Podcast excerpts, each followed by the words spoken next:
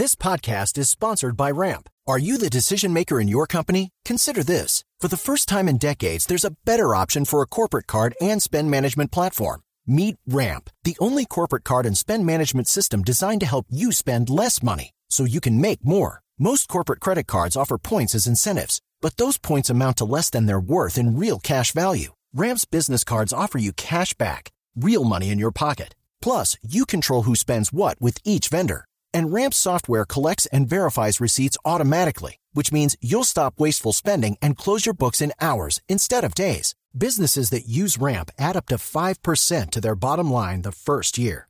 If you're a decision maker, adding Ramp could be one of the best decisions you've ever made. And now get $250 when you join Ramp for free. Just go to ramp.com slash easy. Ramp.com slash easy. R-A-M-P.com slash easy. Cards issued by Sutton Bank and Celtic Bank members of DIC terms and conditions apply. ¿Hasta qué hora fue la rumba anoche, maestro Vives? Hola Néstor, buenos días. Querido no, Carlos, no, un ¿cómo- ratico estuvimos, compa- compartimos un rato ahí después de la película y ya a dormir porque hay que, había que madrugar, estamos ya rumbo al aeropuerto. ¿Noto cierto efecto en la voz? No, no, no, normal. ¿Está trasnochado usted o la voz? ¿Quiénes no, no, estuvieron? no, no, ni, ni yo ni la voz, no, no, no. Carlos, ¿quiénes Este, por estuvieron la supuesto, noche en pues el estreno de cantamos y uno después de la noche de cantar sí se siente un poquito ronco. Sí, no, nada que ver con el departamento etílico, ¿no? No, no, nada que ver. Yo sé, yo sé. Carlitos, ¿cómo le, ¿quiénes estuvieron? Es decir, lo de anoche fue qué tanto colombiano y qué tanto de estrellas internacionales. Es, eh, fundamentalmente, Néstor, el equipo de trabajo, asesores, eh, eh, gente colombianos que trabajaron ah, de la mano de Disney para para como esa recolección de la iconografía colombiana que aparece a lo largo de la película. Eh, uno cuando cuando empiezan los créditos finales se da uno cuenta que es todo el equipo que trabajó colombianos y no colombianos y era como esa premiere es como todo el equipo de trabajo. Eh, nosotros estuvimos con María Cecilia Botero, con la Gaitán, eh, con los que estuvimos más cercanos allí, compartimos un rato.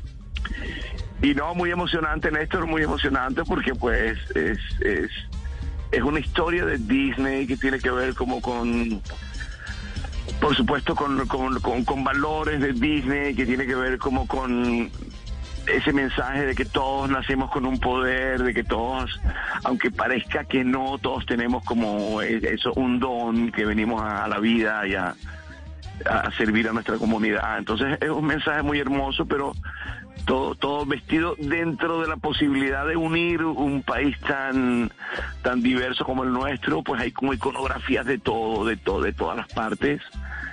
Y eso yo creo que es una, una maravillosa idea y un acercamiento de Disney al imaginario colombiano. Lo oí anoche, Carlos, diciendo que estuvo en Colombia Lin Emanuel Miranda. Sí, sí, Manuel, eh, cuando yo empiezo a recibir como el material de la música y todo eso, era, era un trabajo de Lin Manuel y, y sí, en mis conversaciones con él, él estuvo viajando eh, Bogotá, conoció Cartagena, Palenque, Medellín, se llevó como una idea de, de, de, de esa locura que es nuestra diversidad, no, de ser tan diferentes y sí tuve la oportunidad de conversar con él cuando estábamos trabajando en la canción y te- te- sentí de él eso, como que una sorpresa de, de conocer como toda la diversidad que tiene Colombia. Lin Manuel Miranda es tal vez el hombre más de moda hoy en el mundo del espectáculo, del entretenimiento. Sobre todo en Estados Unidos. Bueno, hizo Hamilton. Hizo Hamilton, Que sigue siendo un exitazo. Así que, ¿cómo es posible, Carlos, que se nos pasó Lin Manuel Miranda en Colombia? Estuvo aquí, paseó y no nos dimos cuenta. Pero hemos invitado a Monserrate. sí. sí, sí, pero yo me di cuenta que quedó muy sorprendido de, de ver como la- los diferentes países que somos, los diferentes mundos. Y enamorado, él quería que la canción fuera como una declaración de amor a Colombia. Dice Colombia 40 veces la canción. Sí. Este habla de eso, de- del encanto, que es como el, el- piensa él que de Colombia ese poder o ese ese ese don con el que, que tiene Colombia Sí. tiene que ver con encantar a la gente Carlos, y así lo quiso dejar plasmado en, e- en esa canción que cantamos ¿Cómo son? y que aparece dos veces en la historia. como son tantas regiones, como usted dice, somos como tantos países pequeños aquí metidos, ¿sí se resume en la historia de la película esa, esa Colombia completa?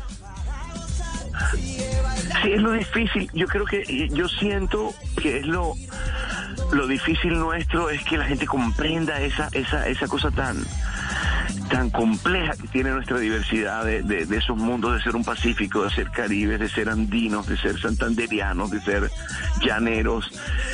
Eh, pero yo creo que es un gran intento, yo creo que es un súper intento de, de recogernos, de, de resumirnos en, en, en encanto. Creo que está ese afán, se ve ese afán de, retomar esa iconografía colombiana. Se sirven buñuelos, hay arepas, ah, este, está lleno de detalles que, que se ve que pues que recogen ellos para ah, yo tenía, para que se sienta esa familia eh, representaba una familia colombiana. yo tenía la sensación por su música tal vez que la película era más la Colombia costeña. Pero usted que tiene un poquito de sangre paisa que vive en Bogotá, Carlos, siente representadas todas esas pequeñas regiones o grandes regiones? Se ve la mezcla. Yo creo que, por ejemplo, la casa, que es una gran protagonista en la historia, eh, eh, que es una casa porque tiene que ser grande, porque vive mucha, mucha gente adentro, tiene mucho que ver con esa arquitectura muy paisa, siento yo, muy de la, de la zona cafetera, las palmas de cera.